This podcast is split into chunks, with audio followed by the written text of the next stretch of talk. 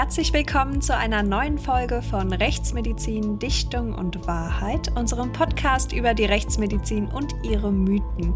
Mein Name ist Vanessa Nischig und zum letzten Mal für dieses Jahr sitzt mir auch heute wieder virtuell der Direktor des Rechtsmedizinischen Instituts in Frankfurt am Main gegenüber, Professor Marcel Verhoff.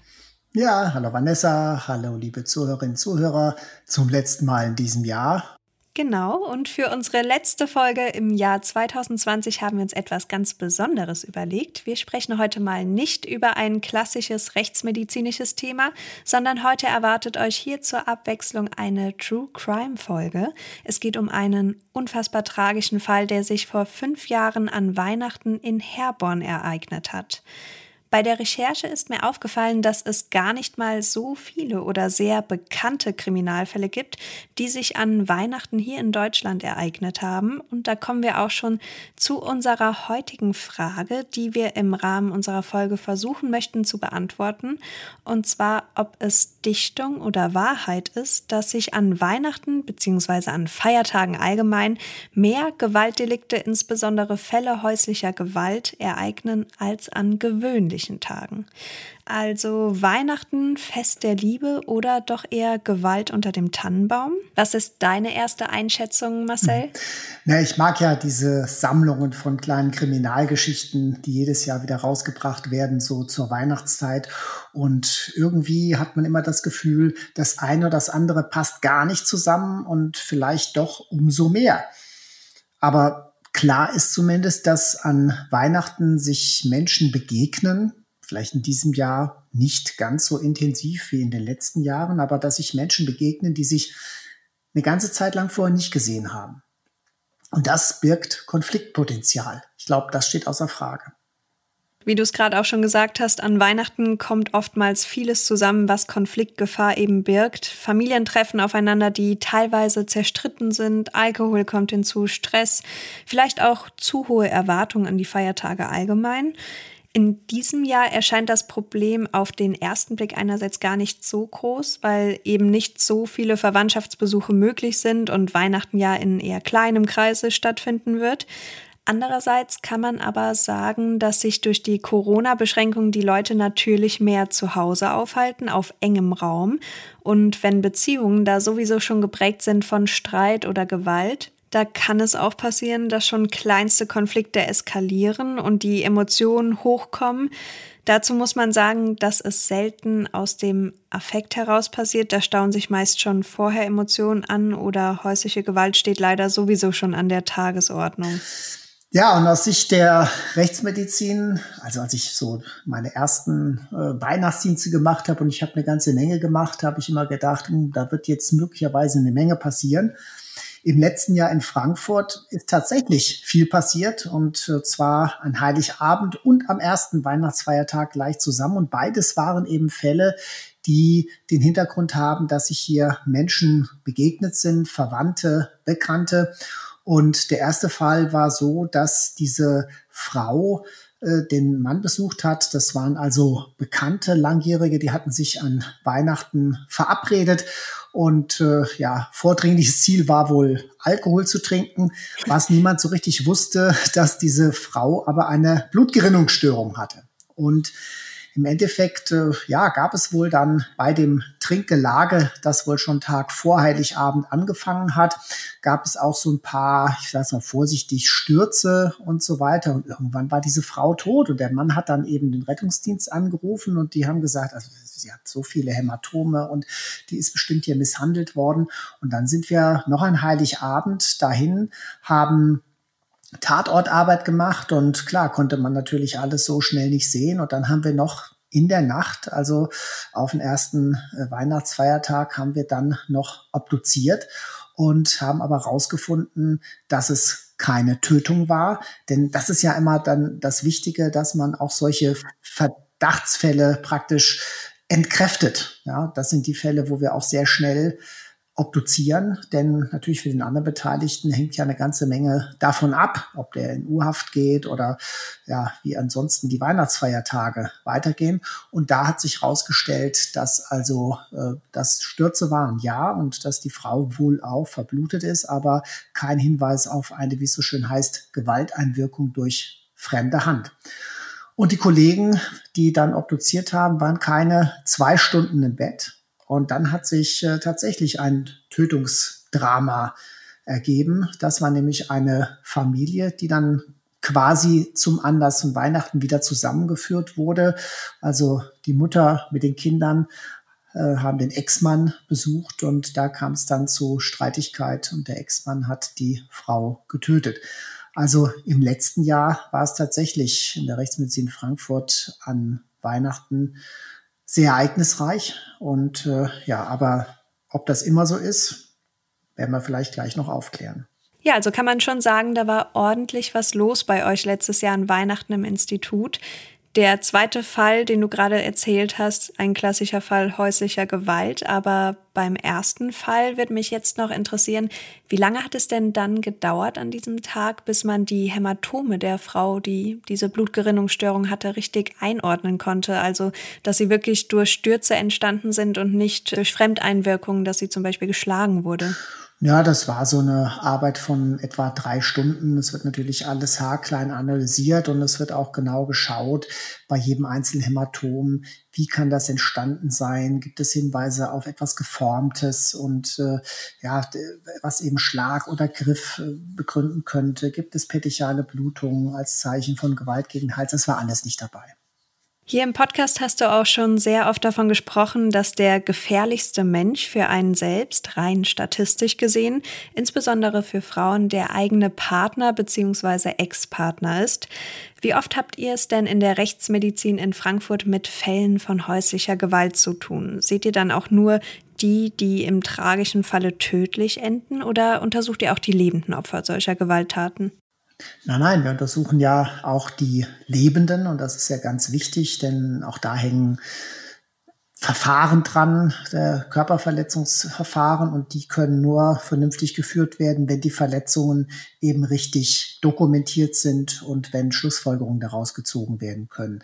Also wir sehen, kann man sogar sagen, mehr, wenn es um häusliche Gewalt geht, glücklicherweise mehr Lebende als Verstorbene. Aber auf der anderen Seite spricht man immer von der großen Dunkelziffer.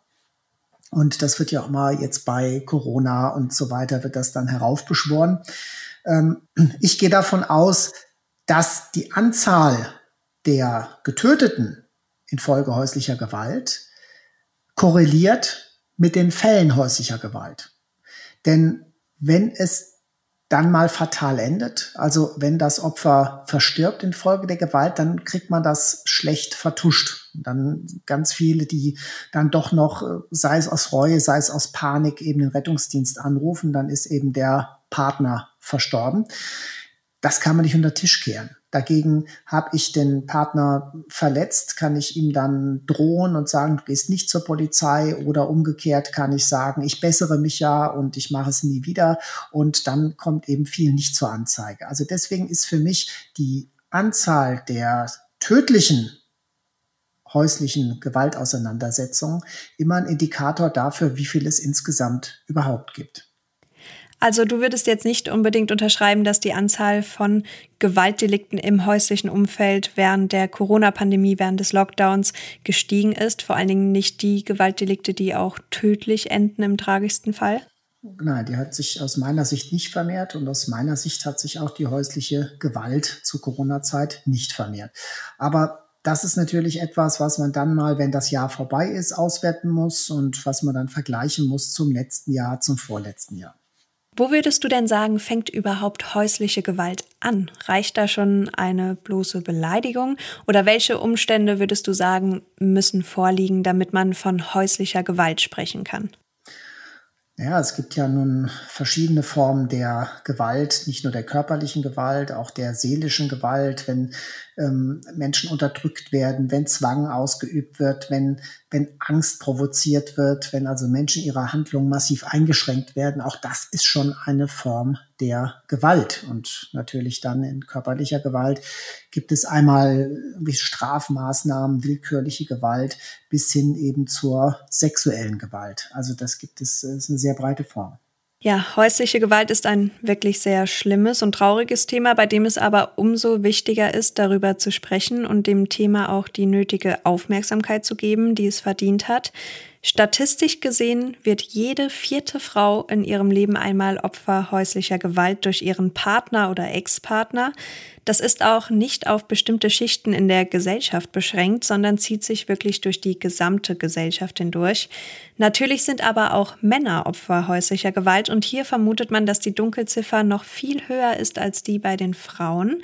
Was meinst du, Marcel, woran könnte das liegen?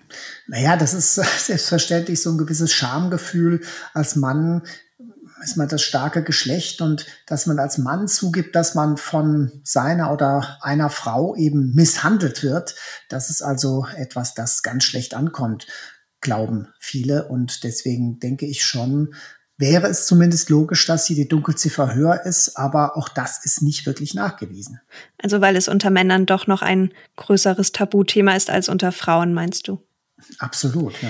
Insgesamt wurden im letzten Jahr 140.000 Menschen Opfer von Partnerschaftsgewalt. 80 Prozent davon waren Frauen. Die dahingehende Statistik des BKA unterscheidet aber zwischen verschiedenen Delikten. Und daran kann man gut erkennen, dass insbesondere bei sexualisierter Gewalt die Opfer zu 98 Prozent weiblich sind. Also dazu zählt die sexuelle Nötigung, die Vergewaltigung. Insgesamt endeten 301 Fälle von Partnerschaftsgewalt in Mord und Totschlag. Bianca Biewer, die Bundesgeschäftsführerin des Weißen Rings, erzählt in einem Interview, wie es zu häuslicher Gewalt allgemein und zu sexualisierter Gewalt kommen kann und was ihr Opferschutzverein für diese Menschen tun kann. Zumeist findet sexualisierte Gewalt im Nahbereich der Opfer statt. Das bedeutet, dass man diese Gewalt oft in den eigenen vier Räumen erlebt, in einem Haus, in der Wohnung. Letztlich geht es immer darum, in dem Verhältnis die Macht auszuüben über den anderen Menschen und den Willen zu brechen. Ein wichtiger Grundsatz unserer Arbeit ist, den Menschen, die zu uns kommen, zuzuhören, genau hinzuhören, wahrzunehmen, was die Bedürfnisse der Betroffenen sind, um dann individuell für diesen Menschen Hilfestellung geben zu können.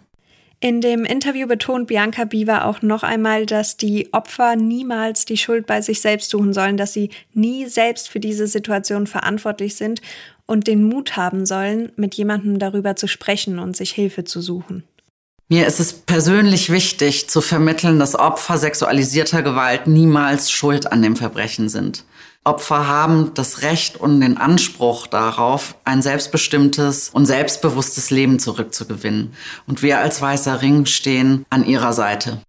Das ist ja genau das Fatale oder so wird diese Gewaltspirale ja aufrechterhalten, dass auch noch Schuldvorwürfe kommen gegen das eigentliche Opfer durch den Täter. Und das größte Problem ist eben diese Gewaltspirale zu durchbrechen. Ja, und das andere, was natürlich auch klar ist, ist diese emotionale Abhängigkeit, wirtschaftliche Abhängigkeit kann dazukommen des Opfers vom Täter. Und man kann sich natürlich vorstellen, wenn man jetzt den Täter, den eigenen Ehemann, den Partner anzeigt, dann kann es passieren, man vernichtet seine eigene Existenzgrundlage. Und das ist eben so die große Schwierigkeit. Wie kann man also diese Spirale durchbrechen? Und eine Möglichkeit können eben die rechtsmedizinischen Ambulanzen sein, wenn es sie in der Form gibt. In Frankfurt haben wir das so nicht. Ähm, rechtsmedizinische Ambulanzen, wo Verletzte hinkommen können und einfach neutral, ohne weitere Verpflichtungen ihre Verletzungen aufnehmen lassen können und die werden dann im Rahmen der ärztlichen Schweigepflicht, werden diese Untersuchungsergebnisse dort behalten und dann können, das ist so die Idee, die Opfer mit einem gestärkten Selbstbewusstsein zu den Tätern kommen und sagen, pass auf, ich habe meine Verletzung aufnehmen lassen, die sind registriert, ich bin aber nicht zur Polizei gegangen und wenn du ab jetzt vernünftig wirst und äh, da, davon ablässt, dann wird das auch nicht passieren. Andernfalls ist das Ganze aufgenommen und dann kann es ein Gutachten geben und dann werde ich dich anzeigen. Und das zeigt dann für viele Täter so, okay, ähm, der oder die meint es ja ernst, ja, äh, vielleicht muss ich jetzt mich doch mal ändern. Und trotzdem ist aber noch nicht gleich äh, das Tuch zerschnitten sozusagen. Ne? Also das ist so die, die Idee dahinter. Und diese rechtsmedizinischen Ambulanzen werden auch gut aufgenommen. Also gehen viele Opfer von häuslicher Gewalt dahin und lassen sich untersuchen. Diese Stellen werden angenommen. Also in Hamburg, das war so die erste Stelle, die das äh, etabliert hatte. Das war schon kurz nach der Jahrtausendwende. Und die waren also in kürzester Zeit, äh, hat sich dort die Anzahl der Patienten vervielfacht. Also sie haben irgendwie angefangen im ersten Jahr mit 100 Patienten und waren da ganz schnell bei über 1000. Okay, aber das ist ja auch schon mal ein gutes Zeichen, dass diese Ambulanzen wirklich angenommen werden und mehr Frauen sich dann auch vielleicht genau, trauen, genau. so ein unabhängiges Gutachten auch erstellen zu lassen. Grundsätzlich glaube ich natürlich auch, dass die Hemmschwelle, seinen eigenen Partner anzuzeigen, unfassbar groß ist oder generell mit jemandem über seine Situation zu sprechen. Meiner Ansicht nach ist diese emotionale Überwindung gerade auch bei Frauen sehr groß, sich überhaupt Hilfe zu suchen, weil man intuitiv vielleicht doch den Fehler erstmal bei sich sucht und überlegt, hm, was habe ich falsch gemacht oder warum behandelt er mich überhaupt so? Gab es da mal irgendeine Situation? Hat er sich geärgert? Habe ich was falsch gemacht? Was natürlich grundlegend falsch ist. Trotzdem glaube ich, dass gerade Frauen veranlagt, in Anführungszeichen, sind, solche Gedanken zu haben. Ja, sehe ich genauso. Exakte Zahlen oder Statistiken zur häuslichen Gewalt an Weihnachten werden durch die Polizei kaum bis gar nicht geführt. Jörg Radek, der stellvertretende Bundesvorsitzende der Gewerkschaft der Polizei, warnt aber dringlichst vor diesen Krisentagen, wie er sie nennt, und sagt, dass es seiner Erfahrung nach regelmäßig zu gewalttätigen Auseinandersetzungen kommt und so auch zu vermehrten Polizeieinsätzen, bei denen die Kollegen natürlich versuchen, die Situation vor Ort zu deeskalieren, aber sie werden dabei auch häufig selbst angegriffen. Und hier nähern wir uns auch schon unserem heutigen Fall. Da geht es nämlich unter anderem um Gewalt gegenüber Polizisten. Unser heutiger Fall handelt von extrem ausgeprägtem Hass gegenüber derer, die tagtäglich ihr Leben für den Schutz ihrer Mitbürger riskieren und dem Fest der Liebe. Es ist ein kalter und grauer Morgen am 24. Dezember 2015. Während die meisten Einwohner der hessischen Stadt Herborn langsam mit den letzten Vorbereitungen für den Weihnachtsabend beginnen, geschieht in den frühen Morgenstunden am Herborner Bahnhof eine von abgrundtiefem Hass getriebene Tat, die nicht nur einen traurigen Schleier über das Fest der Liebe legen wird, sondern auch einer Frau ihren Lebensgefährten und vier Kindern den Vater nehmen wird wird. Der 46-jährige Polizist Christoph R. wird im Einsatz brutal niedergestochen. Sein Kollege Thomas F. wird lebensgefährlich verletzt. Die beiden Polizisten Christoph R. und Thomas F. haben am 24. Dezember gemeinsam Frühdienst. Noch verläuft ihr Dienstbeginn sehr ruhig, da werden sie gegen 7 Uhr von einem Zugbegleiter der Hessischen Landesbahn alarmiert. Es gibt Probleme mit einem 27-jährigen Fahrgast in einem Zug der HLB auf der Fahrt von Wetzlar in Richtung Siegen. Patrick S. fällt dem diensthabenden Zugbegleiter aber nicht nur als Schwarzfahrer auf, sondern auch durch sein extrem aggressives Verhalten. Bei der Fahrscheinkontrolle weigert er sich strikt, sich auszuweisen und so alarmiert der Zugbegleiter die Polizei. Für Christoph R. und Thomas F. ist dieser Einsatz zunächst kein außergewöhnlicher. Für die beiden erfahrenen Beamten ist es nicht der erste Einsatz, bei dem sich ein Fahrgast einer Fahrscheinkontrolle widersetzt. Was die Beamten zu diesem Zeitpunkt aber noch nicht wissen, Patrick S. ist strafrechtlich schon mehrfach wegen verschiedener Gewaltdelikte in Erscheinung getreten, nur auf Bewährung frei, stark alkoholisiert und steht unter Aufputschmitteln. In seiner Jackentasche liegt griffbereit ein Klappmesser mit einer 9 cm langen Klinge. Am Bahnhof angekommen eilen Christoph R. und Thomas F. zu dem Gleis, an dem der Regionalzug seit mehreren Minuten zum Stehen gekommen ist. Der Zugbegleiter winkt die Polizisten herüber. Die Fahrt soll sich nur um wenige Minuten verzögern, bis dass der Störenfried den Zug verlassen würde, aber der Zug wird seine Fahrt an diesem Tag nicht mehr fortsetzen. Die beiden Polizisten betreten das Abteil, in dem sich der 27-jährige Patrick S nunmehr nicht nur weigert, seine Personalien herauszugeben, sondern den beiden Beamten extrem aggressives Verhalten entgegenbringt. Christoph R. ging vor.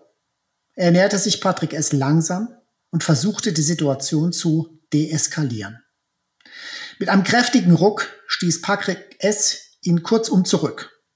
Das Messer, das er bei sich führte, versteckte er jetzt nicht mehr in seiner Jackentasche, sondern hielt es entschlossen in seiner rechten Hand, deren Fingerknöchel das Tattoo ACAB verzierte, was übersetzt bedeutet, alle Polizisten sind Bastarde. Die Situation war für die beiden Polizisten nun ein schmaler Grat zwischen Leben und Tod. Diejenigen, die es sich zur Berufung gemacht hatten, andere Menschen vor genau solchen Notfallsituationen zu schützen, sollten jetzt mit ihrem eigenen Leben bezahlen. Für eine Nichtigkeit, eine Fahrkartenkontrolle. Christoph R. reagiert geistesgegenwärtig und zückt seine Waffe. Nur wenige Sekunden vergehen. Ein Durcheinander an Schreien, schnellen Bewegungen, ein Nahkampf, den einer der drei Beteiligten nicht überleben wird. In solchen Momenten bleibt nicht viel Zeit, um nachzudenken. Patrick S. wird immer aggressiver und fuchtelt mit seinem Messer vor dem Beamten herum. Christoph R. zögert nicht mehr. Plötzlich fallen zwei Schüsse. Es folgen 13 Messerstiche in nur 24 Sekunden. Der 46-jährige Christoph R. stürzt aus dem Wagen auf den Bahnsteig und bricht zusammen. Blut strömt aus den Einstichwunden. Ihm war es zuvor noch gelungen, Patrick S. mit zwei gezielten Schüssen in die Hüfte und den Oberschenkel außer Gefecht zu setzen. Seinem ein Jahr älteren Kollegen Thomas F. hat er vermutlich so das Leben gerettet und weitere Messerstiche von ihm abgewendet. Thomas F. wird schwer verletzt ins Krankenhaus gebracht und erleidet durch die Messerstiche lebensgefährliche Verletzung. Er überlebt. Für Christoph R. jedoch kommt jede Hilfe zu spät. Der letzte Stich ins Herz war ursächlich für seinen Tod. Auch Patrick S. geht nach den beiden Schüssen letztlich zu Boden. Er wird schwer verletzt ins Krankenhaus gebracht. Die Operation dort übersteht er gut und wird nach kurzer Zeit in ein Gefängniskrankenhaus gebracht. Gegen ihn wird Haftbefehl wegen Mordes sowie versuchten Mordes erlassen. Mord, versuchter Mord, gefährliche Körperverletzung, Widerstand gegen Vollstreckungsbeamte, Verstoß gegen das Waffengesetz, Beförderungserschleichung und Beleidigung. So steht es in der Anklageschrift, die rund 70 Seiten umfasst. Am 8. Juni 2016 beginnt der Prozess am Landgericht Limburg, der 22 Verhandlungstage andauern wird. Zunächst geht man davon aus, dass Patrick S. mit der Tat sein Schwarzfahren habe verdecken wollen, da er zum Tatzeitpunkt nur auf Bewährung Bewährung frei war. Im Verlauf des Prozesses stellt sich aber dann heraus, dass extremer Hass auf Polizisten sein Motiv war. Patrick S. erklärt über seinen Anwalt, er sei depressiv und habe auch am Tattag Aufputschmittel konsumiert. Seine Blutalkoholkonzentration lag nachweislich an jenem Tag bei 1,5 Promille. Im Prozess selbst macht er keine Angaben zur Tat, er schweigt. Sein Verhalten hingegen ist trotz verbaler Zurückhaltung provokant und kühl. Wiederholt blickt er beim Verlesen der zahlreichen Plädoyers in die Richtung der Lebensgefährtin seines Mordopfers und. Für Christine K. sind diese Momente kaum auszuhalten. Im Rahmen des Prozesses ordnet das Gericht sogar einen Ortstermin an, um die Sicht- und Lichtverhältnisse am Herborner Bahnhof nachzustellen, die am Tattag herrschten. Der Angeklagte behauptet nämlich, er habe die Polizisten aufgrund der spiegelnden Zugscheiben nicht als solche erkennen können und einen Angriff von Rockern erwartet. Daher habe er aus Notwehr zugestochen. Die Szene wird aufwendig nachgestellt, kann Patrick S. aber nicht entlasten. Später sagt seine Bewährungshelferin aus, dass er zuvor eine solche Tat angekündigt habe. Der Tathergang selbst ist außerdem auf dem Überwachungsvideo aus dem Regionalzug zu sehen und auch weitere Zeugen bestätigen diesen. Der gesamte Prozess zieht sich über etwa sieben Monate. Am 12. Dezember wird dann letztlich das Urteil gefällt. Etwa 30 Polizistenkollegen warten an diesem Tag angespannt auf das Urteil. Der Vorsitzende Richter spricht von einem brutalen und erbarmungslosen Vorgehen des kampferprobten Angeklagten. Die Tat von Patrick S. sei zutiefst verachtenswert. Und so verurteilt das Landgericht Limburg den mittlerweile 28-jährigen Patrick S. wegen Mordes und versuchten Mordes aus niedrigen Beweggründen zu lebenslanger Haft mit anschließender Sicherheitsverwahrung. Das Gericht stellt die besondere Schwere der Schuld fest, was bedeutet, dass damit eine Entlassung aus der Haft nach 15 Jahren ausgeschlossen ist. Als der Richter das Urteil verkündet, ist für kurze Zeit leiser Jubel im Gerichtssaal zu hören. Während der Vorsitzende Richter die eineinhalbstündige Urteilsbegründung verliest, weint Christina K. Der Richter kommt zu dem Entschluss, dass das Zusammentreffen mit Christoph R. und Thomas F. für den damals 27-jährigen Patrick S. die optimale Gelegenheit war, um seine Tötungsfantasien auszuleben und seiner polizeifeindlichen Gesinnung Ausdruck zu verleihen. Er habe aus reinem Polizistenhass gehandelt und mit seinem Messer in der Hand auf die Beamten gewartet. Patrick S. nimmt das Urteil ohne jegliche Regung hin. Sein Verteidiger kündigt noch dem Gerichtssaal an, Revision gegen dieses Urteil einzulegen. Das Urteil gegen Patrick S., den Polizistenmörder von Herborn, ist mittlerweile rechtskräftig. Der BGH lehnte die eingelegte Revision am 28.08.2017 als unbegründet ab. Der Dienststellenleiter der Polizei in Herborn, Holger Geller, fand für das Urteil in einem Interview nach dem Prozess folgende Worte. Das wird man nie vergessen können, das wird immer bleiben am 24.12. Es wird nie vergessen, aber das Urteil erleichtert. Für uns ist das Urteil eine Bestätigung, dass das, wie wir vorgehen und was wir machen, entsprechend gewürdigt und respektiert wird. Ja, was sagst du zu diesem Fall? Ja, ja, das ist schon, das ist schon heftig und äh, wurde ja damals von meinem mal so mit alten Institut bearbeitet und äh, kaum war ich mal zwei Jahre weg sozusagen, dann kam also dieser heftige Fall und äh, ich habe also jetzt vor ein paar Tagen nochmal die beteiligten Kollegen so ein bisschen gefragt, wie das damals empfunden haben. Und interessanterweise war das an diesem Heiligabend eben auch so, dass die an dem Tag selbst seziert haben ja, und die, die eigentlich Dienst hatten, sind dann am Sektionstisch gewesen und ein anderer ist dann rausgefahren. Also das ist ganz oft so. Ähm, es ist manche Dienste überhaupt nichts und dann gibt es andere Dienste, da kommt einfach wahnsinnig viel zusammen. Und äh, ja, es war doch für alle wohl sehr belastend. Das war dann das Rechtsmedizinische Institut in Gießen. Genau, das Gießener Institut. Wie lange warst du da? Da war ich bis 2013.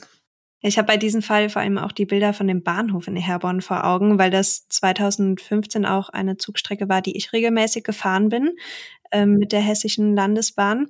Das ist ja wirklich ein sehr, sehr kleiner Bahnhof und generell fährt man auf der Strecke Wetzlar-Siegen keine größeren Städte an und wenn man sich dann so vorstellt, wie sich auch die anderen Fahrgäste gefühlt haben müssen, welche Angst die gehabt haben müssen, das ist ja schon unangenehm genug, wenn jemand alkoholisiert oder pöbelnd im Zugabteil sitzt.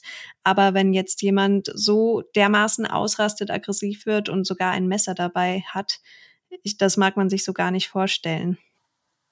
Ja, und gerade in diesen kleinen kleinen äh, Landesbahnen sind auch manchmal gar keine Zugbegleiter. Ja, und äh, zu späteren Abendstunden bist du ja vielleicht auch das eine oder andere Mal gefahren. Und ja, wir sind natürlich auch äh, früher häufiger gefahren. Beispiel in Herborn war früher ein kleines Amtsgericht. Das wurde dann irgendwann zugemacht in der Zeit, aber da sind wir dann häufiger auch mal von Gießen aus mit der Bahn hingefahren. Also auch das ist mir alles sehr gut bekannt. Ja.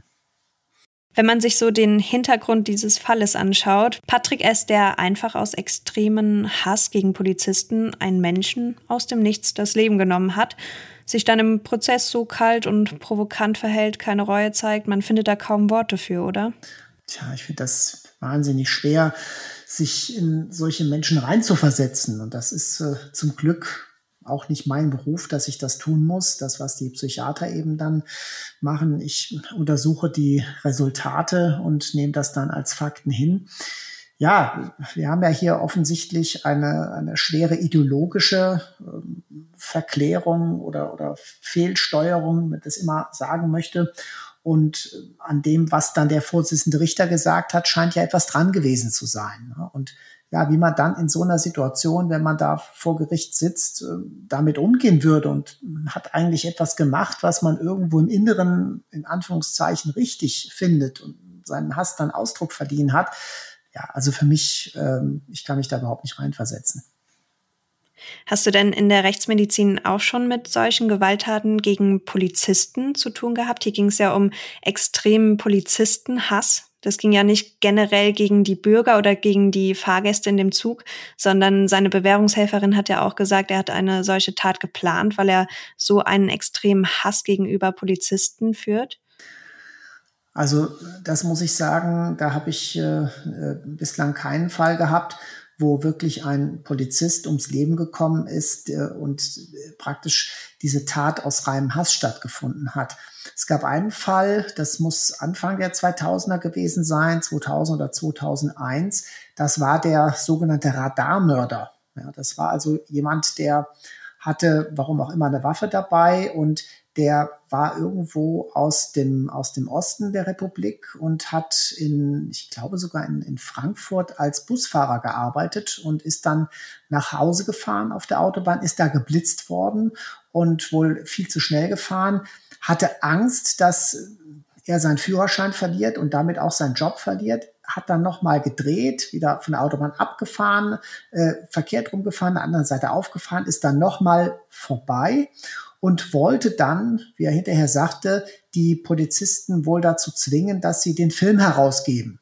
Ja, damit und äh, dann ist, stand dieses Auto wohl an einem Hang, der okay. auf der Beifahrerseite hat dann die Tür aufgemacht, hat sich hinten runterfallen lassen und aus irgendeinem Grund hat sich dieser Schuss dann gelöst. Also da war es wohl tatsächlich keine Tötungsabsicht und dieser Polizeibeamte, der auf dem Fahrersitz dieses Autos saß, ist dann getötet worden. Mhm. Und äh, das, das ganz Traurige daran war, dass es überhaupt keinen Film gab, weil da, das waren noch die ersten Aufnahmen zum Justieren des Gerätes. Also das hätte er gar nicht machen müssen, weil er war auf gar kein Bild drauf. Aber das ist eine andere Geschichte. Also das war so der Fall, den ich mal untersucht hatte, wo äh, tatsächlich ein Polizist ums Leben gekommen ist. Aber ja, ähm, zum Glück kann man sagen, ist das bei uns noch eine absolute Seltenheit. Das ist in anderen Ländern, glaube ich, äh, doch viel häufiger. Ne? Also in Ländern, ich denke zum Beispiel an Mexiko, da besteht da überhaupt kein, kein Ressentiment, dass man da einen Polizist tötet, wenn der eben im Weg ist. Ich habe auch über diesen Fall mit zwei befreundeten Polizisten aus Köln gesprochen und einer schildert uns jetzt auch, wie er und seine Kollegen diesen Fall damals erlebt haben. Der Fall in Herborn hat mich sehr geschockt damals. Das geht natürlich durchs ganze Land, so eine Meldung. Da graut es einem immer vor. Wir haben auch damals, machen dann ja immer Trauerflur an die Streifenwagen dran. Und das ist schon ein bitteres Gefühl, muss man ganz einfach, ganz klar sagen. Es sterben Gott sei Dank wenig Polizisten in Deutschland im Jahr. Die Statistik geht fast gegen Null, was auch gut so ist. Und wenn solche Fälle sind, dann ist das immer ganz schlimm. Dann denkt man natürlich auch selbst nochmal drüber nach. Ich fahre manchmal auch in Uniform alleine im Zug nach Hause. Das dürfen wir ja. Es ist halt selten, aber ich mache das ab und zu, kann ich so persönlich sagen. Ich habe noch nie Probleme gehabt, aber wenn man dann alleine ist oder da steht einer mit dem Messer, ja, da macht man sich schon mehr Gedanken, dass sowas mal passieren kann. Ne? Mich hat auch interessiert, was solche Fälle, bei denen Polizisten Opfer solcher grausamer Taten werden, mit den beiden machen und ob sie vielleicht auch dadurch mehr Angst oder anders gesagt mehr Respekt vor ihrer Arbeit dadurch bekommen. Mehr Angst habe ich durch solche Sachen nicht. Das sind Sachen, die einen eher dazu ermutigen, noch mehr aufzupassen, noch mehr auf die Eigensicherung zu achten. Ähm, man bekommt natürlich immer wieder ein bisschen mehr Respekt dadurch und darauf kann man vielleicht für sich selbst auch so ein ganz bisschen aufbauen. Das ist eine ganz schlimme Tat, die da passiert ist. Ich bin froh, dass das nicht oft passiert. Solche Rassensachen sind Gott sei Dank nicht der Regelfall. Naja, Respekt sollte man immer vor seinem Beruf haben. Man sollte halt auch immer achtsam sein Und ich denke mal, wenn man das sich als äh, Grundlage für jedes Zusammentreffen oder jeden Kontakt mit dem polizeilichen Gegenüber vornimmt, dann hat man schon eine ganz gute Grundlage geschaffen dafür. Also es, erinnert einen vielleicht eher nochmal daran, halt aufzupassen und an manche Dinge eher zu achten. Es kann halt theoretisch jeden Tag was passieren. Wir möchten jetzt nicht zu tief in die Thematik Gewalt gegenüber Polizisten einsteigen, darum soll es ja heute primär nicht gehen. Aber natürlich möchten wir das Thema auch anreißen, denn in unserem Fall handelte es sich bei dem Opfer um einen Polizisten und der Täter Patrick S. hat aus reinem Hass gegenüber Polizeibeamten gehandelt, hat Christoph R. aus diesem Grund so brutal niedergestochen und ihm ja letztlich das Leben genommen. Meiner Ansicht nach ist aber in der öffentlichen Debatte, wenn man das jetzt mal so ganz verallgemeinert, schon häufiger die Rede von Polizeigewalt als von Gewalt gegenüber der Polizei. Das ist jetzt meine reine subjektive Wahrnehmung und natürlich möchte ich da jetzt auch nicht außen vor lassen, dass auch die Polizei Grenzen überschreitet und es natürlich auch Einzelfälle gibt, die problematisch sind, gar keine Frage. Man darf da ja auch nicht vergessen, in den Uniformen stecken Menschen und wenn man so will, ist auch die Polizei nur ein Querschnitt der Gesellschaft, wie viele andere Berufsgruppen ja auch. Aber man sollte das schon differenzieren können. Und damit meine ich, dass manche Situationen, die man so zum Beispiel in Ausschnitten von Videoaufnahmen von Einsätzen sieht, die Leute immer häufiger ins Netz stellen und so die Maßnahmen der Polizei auch hinterfragen, was an sich natürlich auch gar nichts Schlechtes ist, denn wenn man sich nun mal eben durch die Polizei zu Unrecht behandelt fühlt und meint, da könnte ein Fehlverhalten vorliegen, sei es bei einer Personenkontrolle oder Verkehrskontrolle, ist das natürlich nachher ein guter Beweis, um auch Sachverhalte aufzuklären. Aber was ich sagen möchte, ist, dass man da schon mit einem kritischen Auge auch solche Videoaufnahmen betrachten sollte, dass es oftmals auch aus dem Kontext herausgezogen ist, denn man weiß nicht immer, was ist zuvor geschehen, warum sind da jetzt zum Beispiel vier Polizisten mit nur einer Person, die am Boden liegt, zugange. Das mag ja oft hart aussehen und brutal, aber es hat in dieser Situation meistens auch seinen Grund. Die Polizei muss ja in jeder einzelnen Situation abwägen, welche Maßnahme angebracht oder verhältnismäßig ist. Natürlich hat sie das Gewaltmonopol, aber auch die Polizei muss sich ja an Gesetze und Regeln halten. Andererseits muss sie auch aus diesem Grund gerade natürlich auch diese Kritik an ihren Maßnahmen ertragen. Ja, es ist auf jeden Fall absolut wichtig, dass auch die Staatsgewalt einer gewissen Kontrolle unterliegt. Und aus Sicht der Rechtsmedizin ist es so, dass wir gar nicht selten Menschen untersuchen, die behaupten, dass sie Opfer von Polizeigewalt geworden sind. Und die werden selbstverständlich äh, von uns völlig neutral untersucht und die Verletzungen, die da sind, wenn sie denn da sind, werden ganz neutral aufgenommen.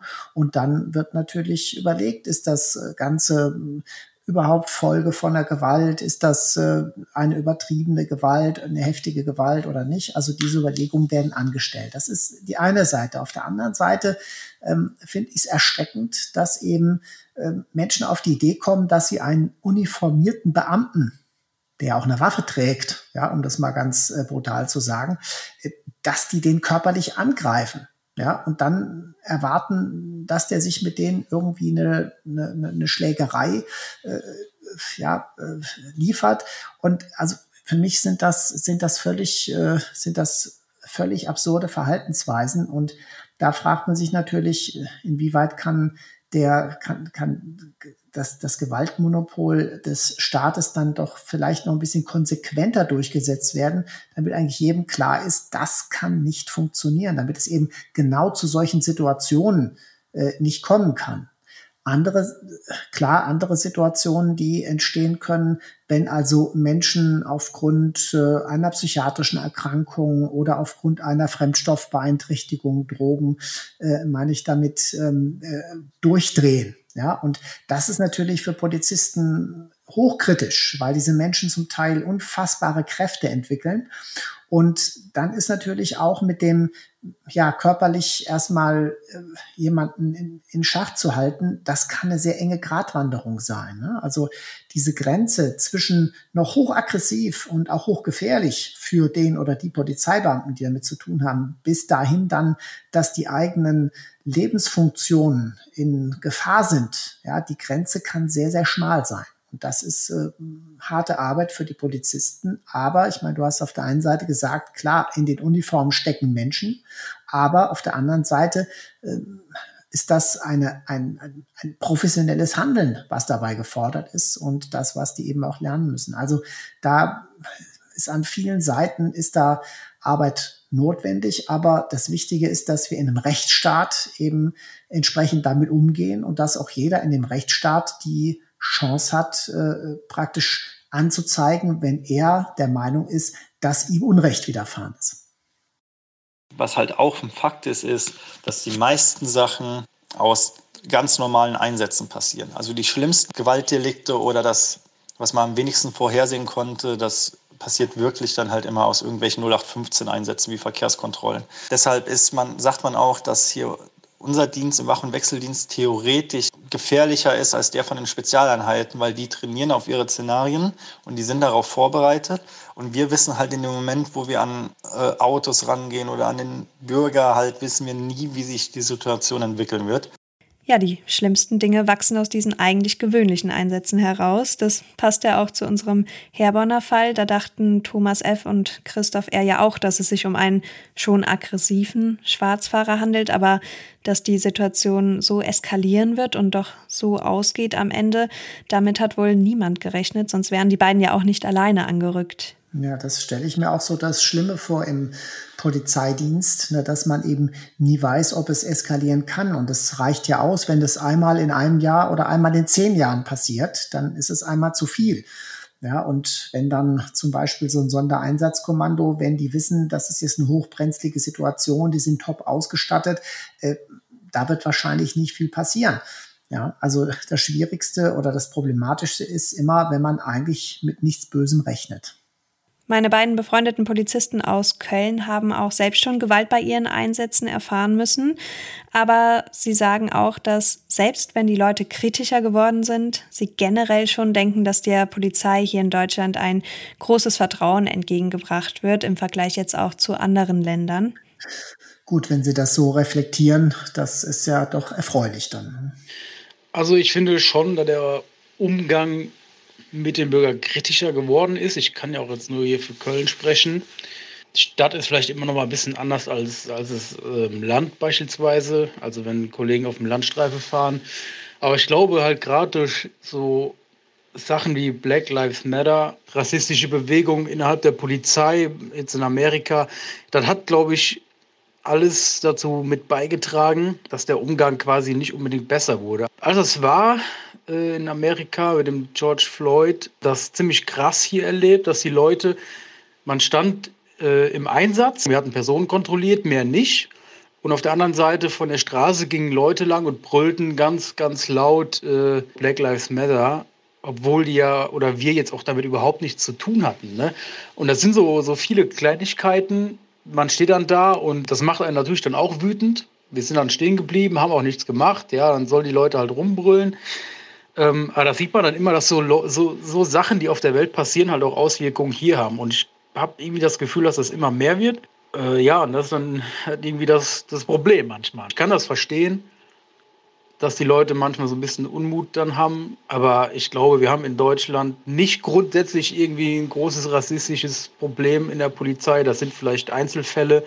Ist traurig genug, dass es das überhaupt gibt. Und ich kann das schon nachvollziehen, dass die Leute dann so ein bisschen äh, kein großes Vertrauen manchmal in die Polizei haben, aber ja, man muss damit irgendwie umgehen. Man kann auch mit den Leuten sprechen und ähm, dann manchmal merken die Leute auch, ach, der Mensch in der Uniform ist ja wirklich ein Mensch, man kann sich normal mit dem unterhalten.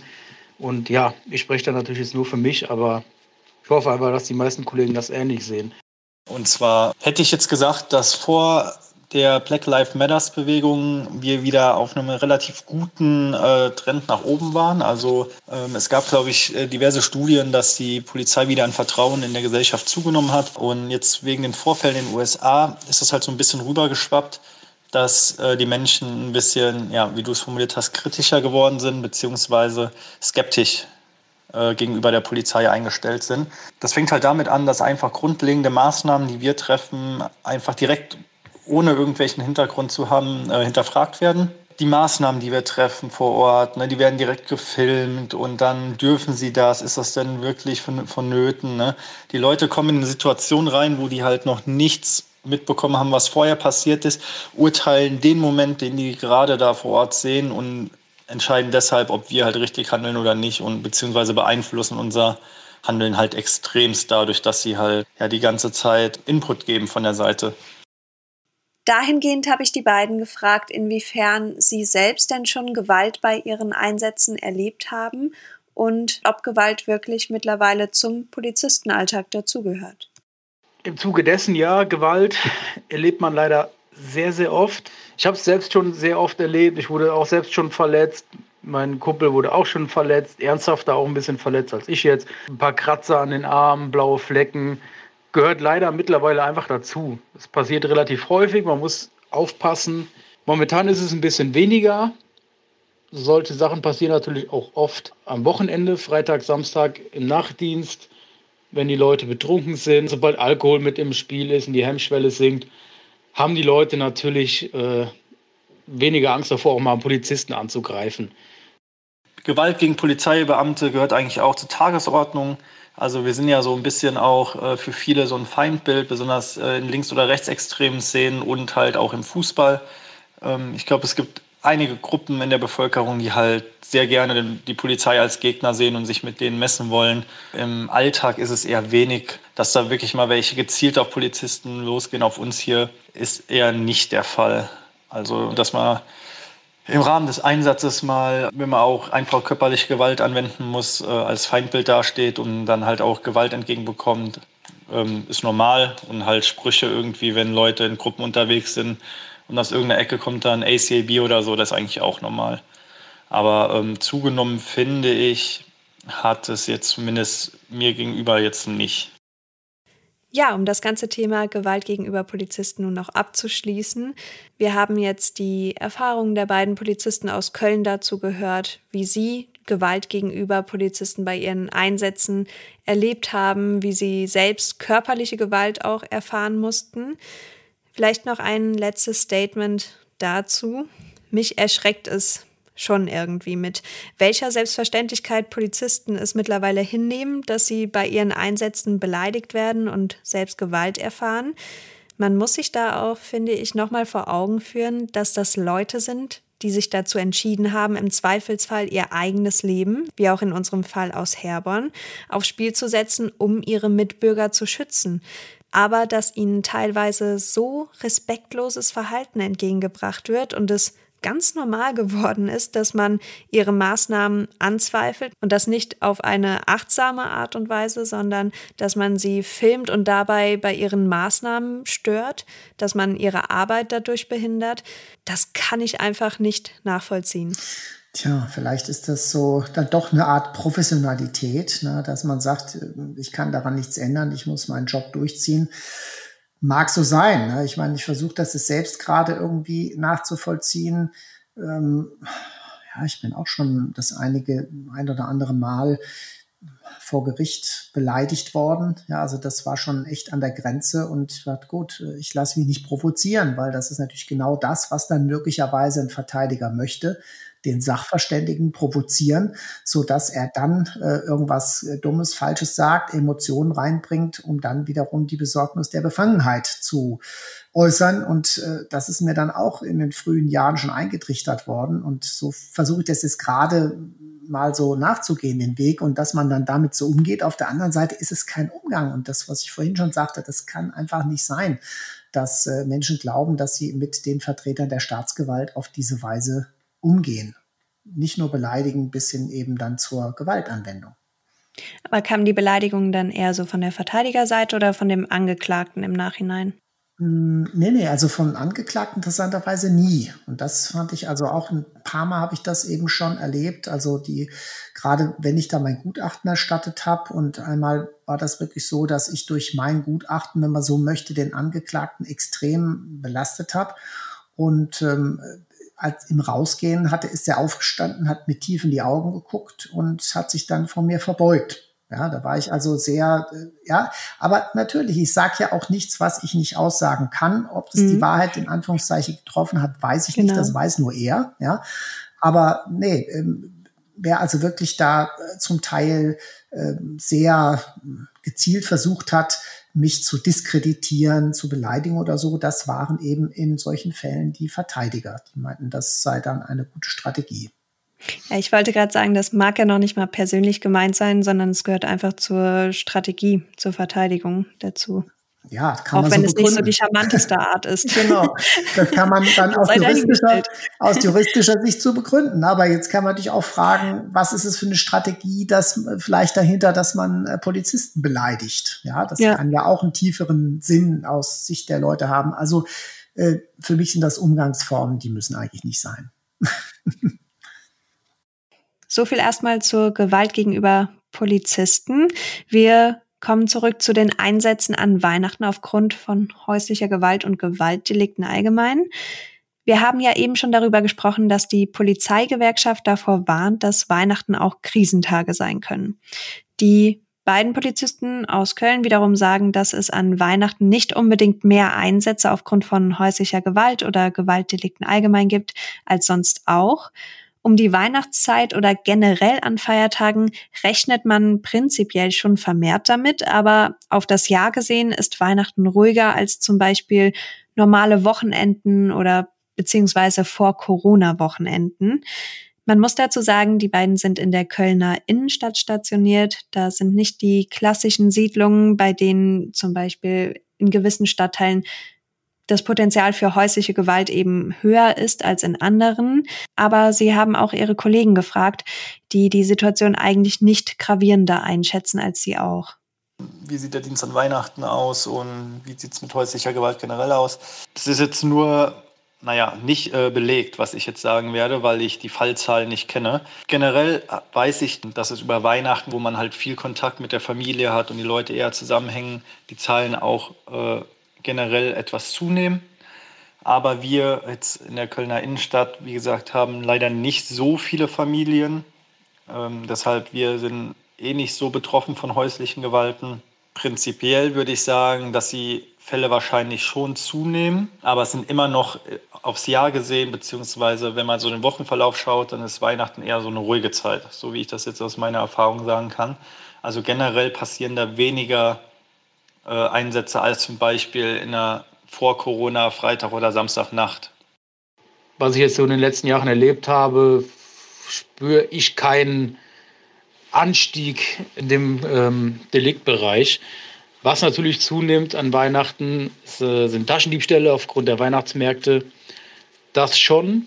Auch äh, Gewaltdelikte in, in Form von Schlägereien oder so, weil das merkt man halt auch, wenn in der, in der Stadt Weihnachtsmärkte sind und Firmen feiern überall und viel Alkohol im Spiel ist. Und das ist an Weihnachten, glaube ich, üblicherweise mehr als an anderen Tagen. Da steigt die Gewalt schon an. Das auf jeden Fall.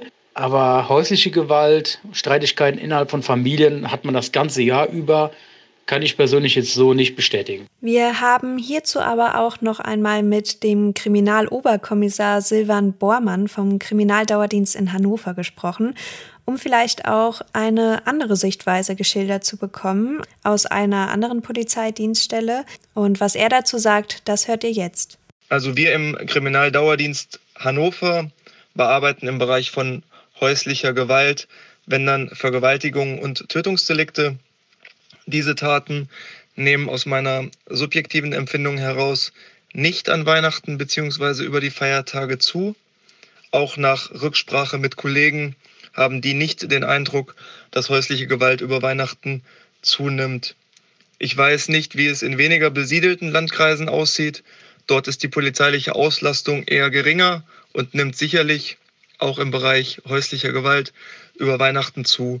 Aber das sind Mutmaßungen, die ich aus meiner Erfahrung heraus aufstelle. Ja, Silvan Bormann sagt, eigentlich genau das gleiche wie die beiden Polizisten aus Köln, dass es nicht spürbar zu vermehrten Einsätzen kommt.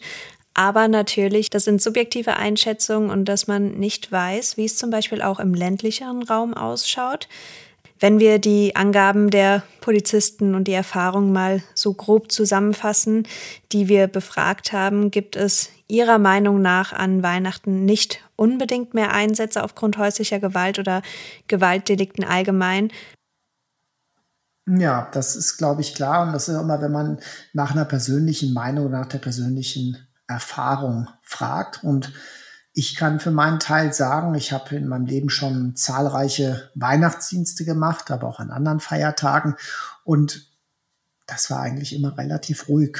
Also Weihnachten, Silvester. Ich kann nicht sagen, dass da viel los gewesen wäre, wenn ich jetzt persönlich im Dienst war. Aber es gibt selbstverständlich die Gegenbeispiele. Und so gibt es auch die Beispiele an ganz normalen Wochenenden.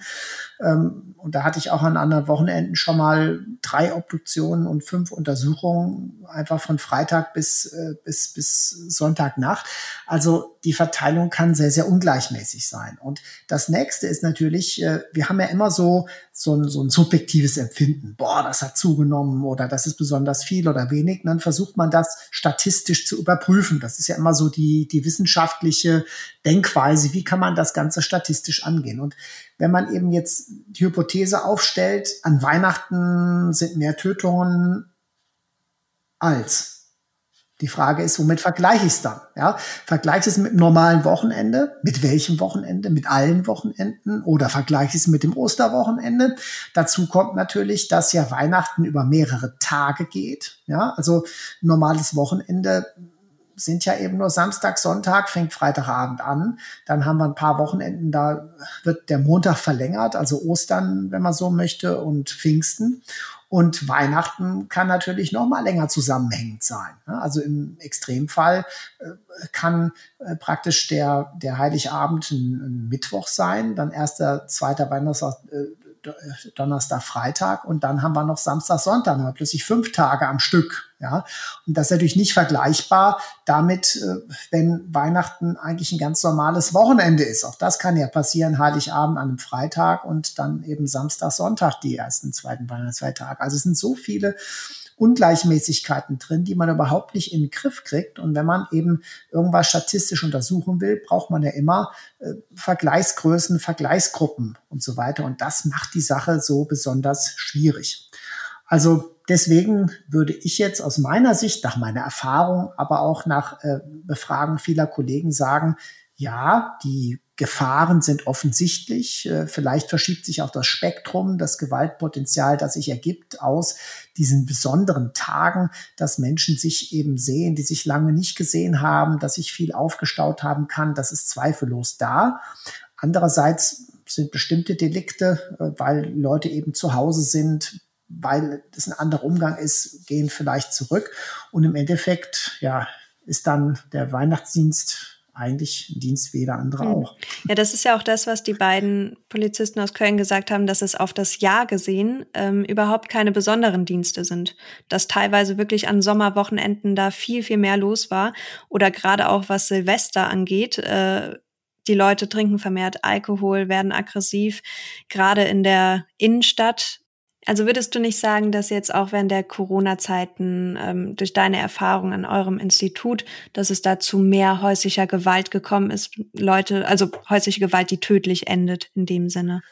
Nee, also auch jetzt in der Corona-Zeit hat aus meiner Sicht die häusliche Gewalt objektiv gesehen messbar nicht zugenommen. Es gab ja von Anfang an, gab es viele Ideen und die Kinder sieht keiner mehr und äh, da passiert mehr. Ich habe eher so das Gefühl, und das habe ich von verschiedenen Leuten gehört, dass sich äh, Menschen plötzlich gezwungen waren, sich wieder aufeinander einzustellen. Ja, dass einfach klar war, es, es, gab keinen, es gab keinen Ausweg. Ja, wir müssen jetzt hier durch zusammen. Gerade im, im Lockdown im Frühjahr, da gab es ja Familien mit zwei Kindern, die auf drei Zimmern die Kinder beschulen mussten, beide Elternteile noch Homeoffice bewerkstelligen und so. Und das hat in vielen Fällen geklappt. Und ich glaube schon, dass es so psychologisch, wenn man, man hat äh, außen den, den, den Feind gehabt, nämlich das, dieses Virus, ja, und musste zusammenhalten. Und das hat, glaube ich, psychologisch was ganz anderes gemacht, als einfach nur, äh, ihr bleibt jetzt mal gefälligst da drin auf engstem Raum und geht euch auf die Nerven. Ja, also aber alles das sind jetzt Spekulationen. Also aus meiner Sicht kann ich nur sagen, das, was prognostiziert wurde, dass eben die häusliche Gewalt massiv zunimmt durch Lockdown, ist nicht eingetreten, zumindest nicht nachweislich. Ich finde aber auch, das liegt daran, ähm, dass die Leute sich teilweise vielleicht vermehrt zusammenreißen, ja. dass es allen so geht. Ja. Wäre es jetzt nur bei einem selbst so der Fall, durch irgendwelche Umstände, wird es einem vielleicht auch viel schlechter gehen. Äh, emotional, aber man weiß, es geht allen Menschen so in dem ganzen Land, in allen Ländern. Ähm, und deswegen ist es dann auch gar nicht mehr so gravierend. Äh, mhm. Und weil es vor allen Dingen ein äußerer Faktor ist, den man auch nicht beeinflussen kann. Da trägt ja in dem mhm. Sinne keiner die Schuld. Stimmt, ja, also dieses Solidaritätsgefühl, das sich erstreckt über die gesamte Bevölkerung und das natürlich auch im kleinsten Kreis in häuslichem Umfeld allgegenwärtig ist. Könnte die Erklärung sein, ja. Ich habe mich allerdings auch bei dem Opferschutzverein Weißer Ring umgehört und dort sagte man mir, dass gerade auch zur Zeit des ersten Lockdowns viel mehr Anrufe in Frauenhäusern eingingen und sie es auch immer wieder an Feiertagen oder gerade nun im Lockdown erleben, dass die Leute diese räumliche Nähe nicht aushalten, wenn die Situationen sowieso schon angespannt sind oder die Leute grundsätzlich mehr Homeoffice auch machen, mehr zu Hause sind und diese Situation gar nicht so gewöhnt sind, dass es sie natürlich fordert. Karl Günther Theobald ist Psychologe beim Weißen Ring und erklärt auf der Internetseite, warum seiner Meinung nach durch die Corona-Krise das Risiko von häuslicher Gewalt steigt. Er meint, dass den Menschen allgemein die Zukunftsunsicherheit großen Stress bereitet, den der eine besser als der andere wegstecken mag. Man lebt in einer sehr ungewissen Zeit, bangt im Zweifel noch um seinen Arbeitsplatz und lebt dazu auf engem Raum zusammen. Das halten manche Menschen nicht gut aus und wissen nicht, wie sie mit dieser Situation, mit dieser bedrückten Stimmung umgehen sollen. Und da kann diese Unsicherheit sich auch sehr schnell in Aggressivität umwandeln. Er meint auch, dass nach Weihnachten die Anrufe zu häuslicher Gewalt in die Höhe gehen, dass es gar nicht unbedingt direkt an den Feiertagen passieren muss.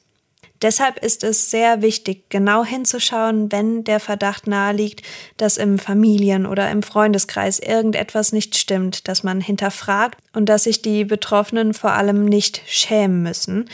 Eine erste Kontaktaufnahme für Betroffene mit dem weißen Ring ist telefonisch unter der 110 006 möglich, aber wir werden sowieso verschiedene Hilfsorganisationen und Telefonnummern in unseren Shownotes packen, solltet ihr selbst betroffen sein oder jemanden kennen, der unbedingt Hilfe braucht.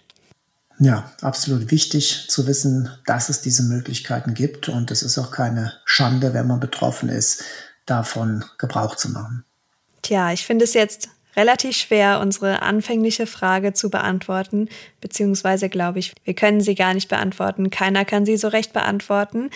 Ob es eben Dichtung oder Wahrheit ist, dass es an Feiertagen vermehrt zu Gewaltdelikten, insbesondere zu häuslicher Gewalt kommt. Ich denke, da fehlen einfach viele Anhaltspunkte, die man erfassen müsste, um ein Ergebnis zu erhalten, was man auch wirklich vergleichen kann und was auch stichfest ist. Die Erfahrungsberichte der Polizisten und die des Weißen Rings haben uns aber, glaube ich, schon dabei geholfen, die Situation gewissermaßen einzuschätzen.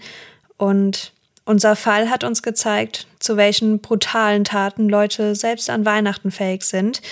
Die Vertreter des Weißen Rings und der Polizeigewerkschaft warnen regelmäßig vor der Zunahme von Gewaltdelikten, gerade im häuslichen Bereich, auch wenn es dadurch nicht unbedingt vermehrt zu Polizeieinsätzen kommen mag, sollte man diese Situation natürlich nicht unterschätzen, die Augen offen halten und einfach gewissermaßen sensibel und achtsam mit dem Thema umgehen. Tja, also so ganz aufgeklärt haben wir die Frage nicht, aber aus Sicht der Rechtsmedizin scheint es doch eher Dichtung zu sein. Bevor wir nun zum Ende unserer heutigen Folge kommen und euch ins neue Jahr verabschieden, klären wir noch fix die Quizfrage aus unserer letzten Folge auf. Was hast du unsere Hörer in der letzten Folge zum Thema Strom und seine Wirkungen nochmal gefragt?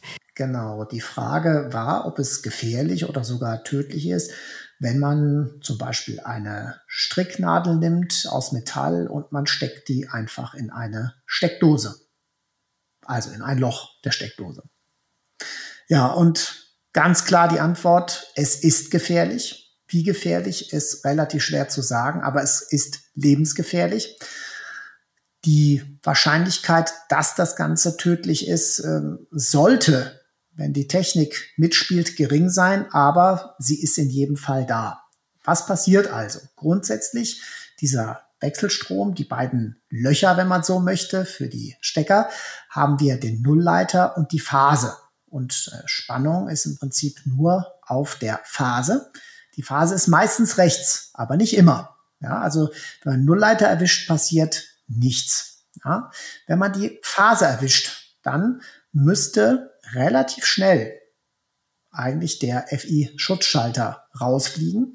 Also es dürfte nur ein sehr kurzer Strom fließen und der kann auch dann nicht besonders gut fließen, wenn man eben keinen, keine Ableitung herstellt. Also wenn man nicht mit der anderen Hand irgendwie einen Leiter fasst, sei es jetzt den Heizkörper oder, oder äh, zum Beispiel einen Wasserhahn oder dergleichen, dann ist die Gefahr schon mal deutlich geringer. Aber diese kurze Zeit, bis der FI-Schalter rausfliegt, wenn es also auch nicht zu einem richtigen Stromfluss kommt, der bewirkt trotzdem eine Ladungsverschiebung, die sogenannte Coulombe Ladungsverschiebung.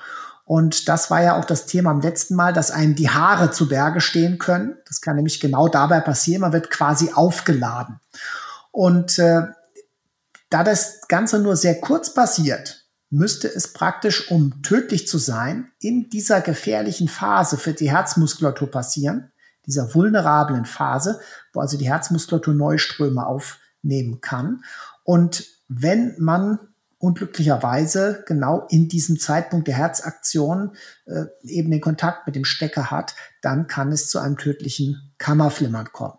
Also deswegen in gar keinem Fall egal wie neu oder alt das Haus ist, egal wie gut die elektrischen Leitungen sind oder wie neu, in gar keinem Fall das Ganze ausprobieren. Es ist nicht mit Sicherheit tödlich und wahrscheinlich sogar mit überwiegender Wahrscheinlichkeit nicht, aber es ist lebensgefährlich, das zu tun. Ja, hoffen wir mal, dass es keiner gemacht hat. also hat man theoretisch eine 50-50 Chance, ob man jetzt in das hm. Loch der Phase oder des Nullleiters Fast. Das wäre erstmal die erste, genau, also 50-50, ja. Und wenn man jetzt davon ausgeht, dass es meistens rechts ist und man nimmt es, nimmt die linke, dann hat man noch eine bessere Chance. Aber selbst wenn man die Phase erwischt, hat man auch die Chance, dass eben dieser kurze Stromschlag, den man durch diese Ladungsverschiebung bekommt, dass der eben das Herz nicht in der kritischen Phase hat. Also die genaue Wahrscheinlichkeit, mit der das tödlich ist, äh, lässt sich nicht beziffern, aber sie ist äh, deutlich geringer als 50 Prozent, aber immer noch viel zu hoch. Auf keinen Fall also nachmachen über Auf die Weihnachtstage. und unsere neue Quizfrage hat natürlich etwas mit Weihnachten zu tun und die hast du dir auch ausgedacht, Marcel? Mm, ja, die heutige Quizfrage lautet, ist es Dichtung oder Wahrheit, dass der Weihnachtsmann schon einmal selbst als Mörder fungiert hat? Das glaube ich nicht. So, das war unsere letzte Folge im Jahr 2020. Wir möchten an dieser Stelle auch mal Danke sagen. Wir freuen uns, dass unsere Hörerschaft so rege wächst. Ich glaube, damit hätten wir beide nicht so richtig gerechnet. Gerade nicht innerhalb eines halben Jahres, beziehungsweise etwas über einem halben Jahr, gibt es unseren Podcast nun schon. Tja, irgendwie ist es noch gar nicht so lang. Ja, mir kommt schon länger vor. Es ist so eine Regelmäßigkeit drin, aber klar, wir sind ja erst seit Mai dabei und ich hätte auch nicht gedacht, dass das Ganze so ja, so eine Regelmäßigkeit bekommt und äh, ja, dass uns da so viel einfällt. Aber es macht immer noch Spaß. Vor allen Dingen das auf solche Formen ja, das, ist, das ist die Hauptsache. so hast du noch Lust auf das nächste Jahr. Absolut, absolut, ja. Und äh, gerade so die Rückmeldungen, die wir bekommen, die Fragen an die Rechtsmedizin, die wir ja noch dann dazu gemacht haben, das äh, ist schon ja. alles in höchstem Maße interessant und auch die Gäste, die wir hatten, ja, waren alle mehr als anregend. Also ich freue mich da noch auf so einige Themen und Gäste im nächsten Jahr. Ja, und ich glaube, da wartet noch so einiges auf uns. Wir freuen uns immer, Feedback von euch zu bekommen. Teilweise sind die Nachrichten sehr persönlich. Ihr erzählt uns von euren Schicksalsschlägen, aber auch, wie wir teilweise euch auch beruhigen können, was die Obduktion im Familienkreis zum Beispiel angeht. Und es ist sehr schön zu sehen, wie euch diese Themen aus der Rechtsmedizin begeistern und was ihr uns da alles an Feedback zurückgibt. Und wenn euch diese Weihnachtsfolge gefallen hat, dann gebt uns doch gerne eine 5-Sterne-Bewertung auf der jeweiligen Plattform, auf der ihr unseren Podcast hört. Folgt uns auf Instagram, da heißen wir Rechtsmedizin Podcast und dort gibt es auch einige Informationen zu den jeweiligen Themen unserer Folgen und Einblicke in das Rechtsmedizinische Institut in Frankfurt am Main. Schaut auch gerne mal auf YouTube unter Fragen an die Rechtsmedizin vorbei. Da könnt ihr euch durch die einzelnen Fragen klicken, die Professor Verhoff häufig von euch gestellt werden. Und nun wünschen wir euch noch schöne Weihnachten, kommt gut ins neue Jahr, passt auf euch auf, bleibt gesund vor allen Dingen. Und wir hören uns am 8. Januar 2021 wieder. Den Gast können wir eigentlich schon verraten, oder? Hm, wollen wir den schon, wollen wir den schon verraten? Oh, ja, doch, verraten wir ihn. Verraten wir ihn. Ja, in der nächsten Folge ist der Bestatter Valentin Schmersal bei uns zu Gast. Viele kennen ihn noch von unserer Instagram-Themenwoche aus dem Interview mit dir zusammen, Marcel. Und auf Instagram findet ihr ihn übrigens unter Der Letzte macht das Licht aus. Da könnt ihr auf jeden Fall schon mal auf seiner Seite vorbeischauen und euch erwartet auf jeden Fall eine sehr interessante und ähm, spannende Folge zum Thema Bestatter. Also ihr dürft euch auf jeden Fall freuen. Ja, wir wollen das neue Jahr dann mit Humor beginnen. Wir hätten eigentlich einen, ähm, wie, wie heißt Schornsteinfeger oder so fragen müssen, aber passt, passt, nicht so, passt nicht so ganz zum Thema. Genau. Ja, euch allen schöne Weihnachten, etwas geruhsamere Weihnachten als die letzten Male, aber vielleicht kann man ja das Positive daraus ziehen, vielleicht äh, die eine oder andere Fahrt, die eine oder andere Besuch, den man die letzten Jahre verflucht hat, ah, muss ich da schon wieder hinfahren und so weiter, äh, kann man jetzt mit gutem Gewissen und Begründung absagen und hat einfach mal mehr Zeit für sich, mehr Besinnlichkeit und denke, wir sollten das so positiv wie möglich nutzen. Und dasselbe gilt natürlich auch für den Jahreswechsel. Euch alles Gute und vor allem Gesundheit, dass wir uns wieder in aller Frische im neuen Jahr wieder hören. Also wir sagen bis ins nächste Jahr und einen guten Rutsch euch allen. Tschüss.